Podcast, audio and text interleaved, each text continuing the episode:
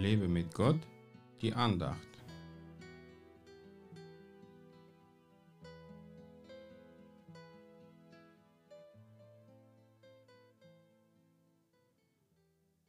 Ich vermag alles durch den, der mich stark macht, Christus.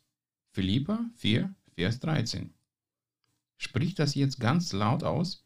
Ich vermag alles durch den, der mich stark macht, Christus. Dann sage zu deinen Problemen, und ihr seid für ihn nicht zu groß.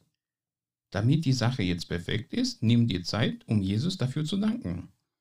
Du wirst dann staunen, wie schnell deine Probleme sich lösen, wenn du diesen Glaubenssatz jeden Tag aussprichst und in dem Glauben lebst.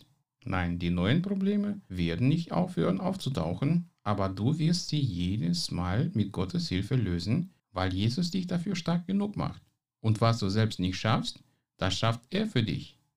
Ist das nicht genial? Für einen gläubigen Christen gibt es eigentlich keine Ich kann's nicht. oder Ich werd's nie schaffen. denn durch Christus können wir viel und das Unmögliche kann für uns möglich sein. Glaubst du das?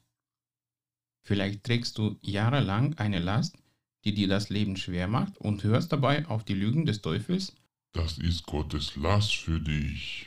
oder Es gibt keine Lösung dafür. Doch Jesus möchte dich von jeder Last befreien, damit du Frieden im Herzen hast und ihm die Ehre geben kannst.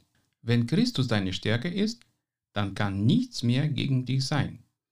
Die Angst kannst du aus deinem Leben komplett wegdenken, denn der Glaube Christi in dir macht aus dir einen Überwinder. Willst du ein Überwinder sein? Dann suche täglich Gemeinschaft mit dem, der dich stark macht und durch den du alles vermagst. Es wird nichts vom Himmel runterfallen, wenn du dich danach nicht ausstreckst. Passives Christentum sollte für dich Geschichte sein.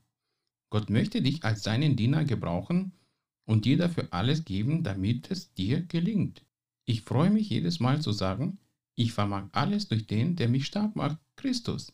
Deswegen empfehle ich es dir auch zu praktizieren, besonders wenn die Probleme scheinbar unlösbar sind.